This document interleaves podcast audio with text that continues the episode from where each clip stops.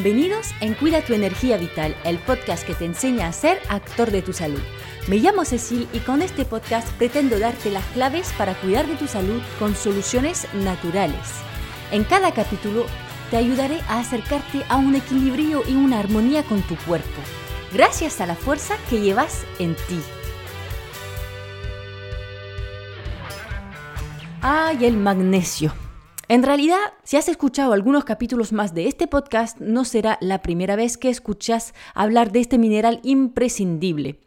Pero hoy quería hacer un capítulo dedicado a ello solamente para juntar un poco toda la información sobre el tema y dar claves específicas em, que no te quede ninguna duda sobre los síntomas de una falta de magnesio, porque lo necesitamos, y cómo compensar una deficiencia o carencia incluso a veces. Así que vamos al lío. Y empezamos por lo que se puede hacer un pelín pesado ahora eh, que todavía estás bien atento y fresquito, que son las señales de falta de magnesio.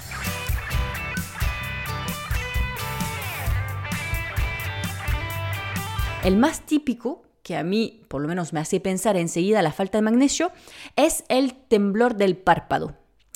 Pero ojo, porque cuando te empieza a temblar el párpado es porque realmente ya tienes una falta bastante importante de magnesio. Así que si podemos detectarlo antes, mejor. Bueno, eh, pues puede que te falte magnesio también si sientes un cansancio constante, una sensibilidad alta al estrés, que no aguantas nada de estrés, eres muy irritable, eh, reaccionas muy rápido o fuerte a cualquier contrariedad, te sientes con mucha tensión. Eh, también podemos irnos del lado del sueño. Es muy común que un sueño de mala calidad sea por carencia de magnesio. Eh, pero también el hecho de despertarte más temprano de lo que quisieras. ¿Sabes? Esta situación desagradable en la que sabes que podrías dormir más tiempo, que lo necesitas de hecho porque estás cansado además, pero te despiertas antes sin poder mm, volver a dormirte. Por otro lado, es muy típico tener calambres, de hecho también es algo que me hizo tomar magnesio temprano en mi vida, antes mismo de tener cualquier idea de salud, y menos de naturopatía o nutriterapia, porque mm, no podía ir a nadar sin tener que pararme por calambres. Lo que es muy peligroso, por cierto, porque mm, con una pierna acalambrada en medio de la piscina me podría haber ahogado perfectamente más de una vez. Em, también podrías tener dolores cervicales o lumbares o cosquilleo en los miembros superiores y inferiores. Por lo general, todas las señales que corresponden también a una falta de serotonina eh, también deben ser consideradas porque el magnesio está involucrado en la liberación de la serotonina. Y estos síntomas son, eh, por ejemplo, la tristeza, estado de ánimo bajo, compulsiones alimenticias, irritabilidad, como lo decía antes también. Em, en fin, estos síntomas de estado nervioso. De hecho, también los síntomas de falta de GABA otro neurotransmisor para el cual eh, interviene el magnesio. Y como el GABA es un ansiolítico natural, pues si no se produce y libera bien, porque el magnesio falta, puede aparecer un estado de ansiedad, palpitaciones, eh, dificultad para concentrarse o incluso sudoración excesiva. Y por supuesto, al faltar el magnesio puede disminuir el metabolismo y por consecuencia aumentar el peso puede que últimamente te cueste más eh, mantener un peso ideal eh, a pesar de que no hayas cambiado nada en tu alimentación. Y de hecho el magnesio interviene específicamente en la sensibilidad a la insulina y por supuesto por, consecuencia la gestión de los azúcares y el peso. Eh, para saber más sobre este tema te recomiendo los dos capítulos anteriores sobre el azúcar.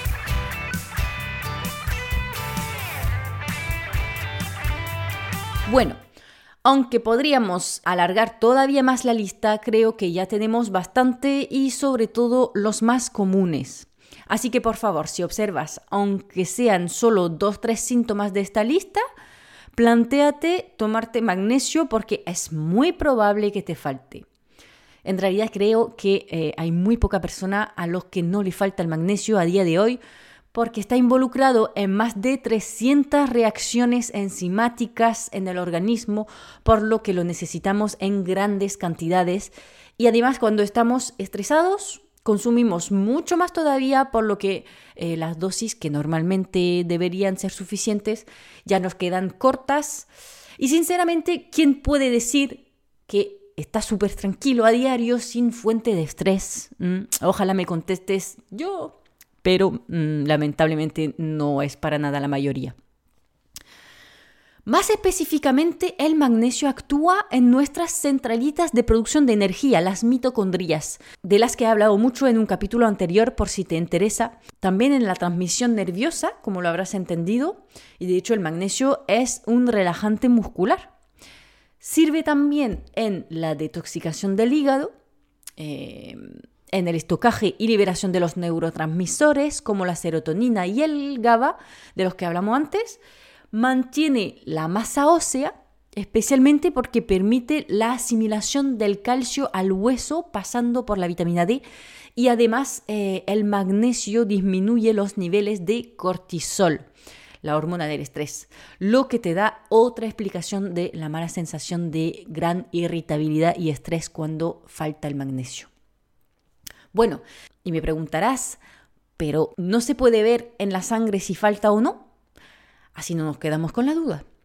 Pues es muy difícil medir el magnesio con precisión, antes que nada porque lo que nos interesa es el magnesio que se encuentra dentro de las células. Entonces, si vas a hacerte una analítica para saber si te falta magnesio, pide que te midan el magnesio eritrocitario, que es el que mejor representa el magnesio que nos interesa. Pero si no, básate en los síntomas que te mencioné en primera parte, eh, porque además no hay peligro en suplementarte aunque no te falte tanto. El cuerpo lo eliminará simplemente. Obviamente ya sabes que a mí siempre me gusta más conseguir todo lo que se pueda en la alimentación antes de suplementar. Por lo que te voy a mencionar los alimentos que deberías favorecer en tu plato para cuidar de tus niveles de magnesio. Como siempre mi favorito es el cacao. Aunque para tener una alta concentración en magnesio, por supuesto hay que consumir un chocolate con alto contenido en cacao. Por supuesto por encima de 70% y cuanto más mejor. De hecho, yo intento, intento consumir los granos enteros de cacao crudo, pero es bastante amargo y todavía tengo que acostumbrar mi paladar para disfrutar, tomar de eso cada día. Pero si te gustan, adelante, muy buena fuente. Y además eh, quita el antojo por el chocolate. Así que maravilloso. Porque no sé si hace falta que lo diga, pero mm, si te hinchas con chocolate, por mucho magnesio que vas a sumar, no creo que tu hígado esté muy contento. Luego puedes consumir los hidratos integrales. El arroz, por ejemplo, integral o semi-integral, si no te gusta el sabor. Eh, también las legumbres, garbanzo, lentejas, quinoa, judías, eh, las semillas, como las semillas de chía, de cáñamo, de calabaza, eh, los mariscos, el plátano también. Esos son los alimentos más ricos en magnesio. Aunque por supuesto se encuentra en muchos más alimentos, pero en menor cantidad. Pero te diré una cosa, siempre volvemos a lo mismo. Un plátano de hace 100 años tenía mucho más magnesio que el de ahora. Y a la vez nosotros perdemos cada vez más magnesio en nuestra forma de vivir porque no descansamos. Estamos siempre ocupados, hemos perdido la capacidad de aburrirnos. Qué triste, ¿no? Si no estamos en acción, estamos viendo una película que, quieras o no, también estresa nuestro organismo. Te voy a hacer una pregunta. ¿Cuántas veces últimamente te has sentado o tumbado sin hacer nada, aunque sean 10 minutos? Ni teléfono, ni ordenador, ni televisión, ni libro, ni siquiera nada. Pues yo muy pocas veces, por no decir ninguna. Entonces, tanto porque nosotros ya no sabemos parar, como porque los alimentos ya no contienen nada de vitaminas y minerales, tenemos que suplementarnos para la mayoría de nosotros. Y me incluyo, por supuesto, porque me tomo magnesio desde que tengo 15 años. Bueno, pues en cuanto a la suplementación, no cualquiera me vale. Existen varios tipos de sales de magnesio en suplementos, pero el magnesio marino, por ejemplo, que suena muy bien, muy natural, no es interesante porque suele ser una mezcla de óxido de magnesio y cloruro de magnesio em, que no se van a asimilar correctamente y peor probablemente eh, te produzcan molestias intestinales. Y aunque no ponga magnesio marino, si pone óxido o cloruro de magnesio, no lo compres.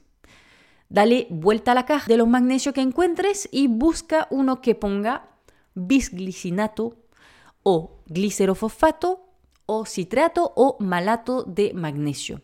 O una mezcla de ellos, eso también me vale. Y lo ideal también es que venga combinado con un cofactor de asimilación, es decir, que ayuda al magnesio a entrar en las células como son la taurina y la vitamina B6.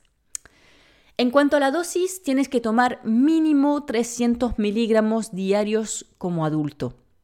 Para los niños, el cálculo es 6 miligramos por kilogramo de peso al día. Lo ideal es dividir en dos o tres tomas, primero porque así aprovechas tanto su efecto de aporte de energía por la mañana como su efecto relajante por la tarde-noche y segundo, porque una cosa muy importante es que el organismo no hace reservas de magnesio, por lo que es ideal aportarlo en continuo. Y de hecho, esto también es interesante saberlo para entender que cuando dejas de tomar magnesio, aunque lo hayas tomado durante tres meses, van a empezar a bajar los niveles enseguida. Por lo mismo, porque no se crean reservas. Así que si quieres hacer un, descanso en tu suplementación, sin problema, pero atento a los síntomas que eh, ya conoces para detectar temprano que te empieza a faltar de nuevo y volver a tomar. Pero si quieres, lo bueno es que puedes tomártelo durante todo el año sin ningún problema. Terminaré con un punto muy importante. No lo tomes junto con un café o un té porque impiden la asimilación correcta del magnesio. No es que sea peligroso, pero estaría desperdiciando eh, el suplemento. Bueno, y hasta aquí el capítulo de hoy. Cuéntame si te ha gustado que me centre así en un mineral o una vitamina, así como te lo he hecho hoy. Y si es que sí, ¿de cuál te gustaría que hable en un próximo capítulo? Te espero especialmente en Instagram, amanecencia-naturo, que es donde más estoy atenta a los comentarios, aunque también estaría súper agradecida si me pudieras dejar unas estrellas en Apple Podcast para hacerme subir en las recomendaciones y dejar un comentario donde veas que te dejen dejar, porque todas las plataformas de podcast no tienen esa opción. Nada, nos vemos en el próximo capítulo de Cuida tu energía vital. ¡Chao!